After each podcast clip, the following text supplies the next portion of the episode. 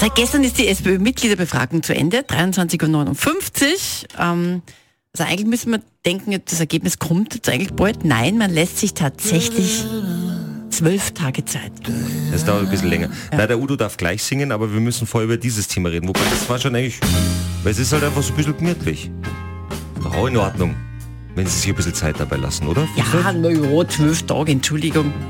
Also, in Zeiten wie diesen. Im 22. Mai steht dann das Ergebnis der SPÖ-Mitgliederbefragung fest, wer denn der neue SPÖ-Chef slash in wird.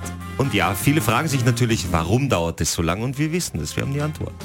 Und zwar Pamela Rendi-Wagner. Kennst du ja, oder? Pamela Rendi-Wagner. Genau. Natürlich, diese junge Dame. Die Richtung stimmt, Die hat heute in den frühen Morgenstunden angerufen bei Antenne Salzburg. Ich habe abgehoben mhm. ja, und hat gesagt, ah, Christian, Freundschaft, da ist die Pami. Ich wollte nur ganz kurz sagen, es gibt einen Grund, warum es so lange dauert und zwar deswegen, sie als Chefin zählt diese Stimmen höchstpersönlich aus. Nein. Ja. Und ich sage, das kann doch nicht sein, Pamela. Ich sage, doch. Und dann hat sie mir über WhatsApp eine Aufnahme geschickt, wie sie das Ganze macht.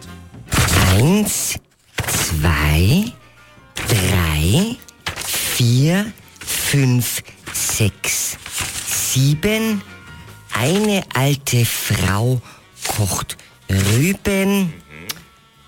Eine alte Frau kocht Speck. Genau.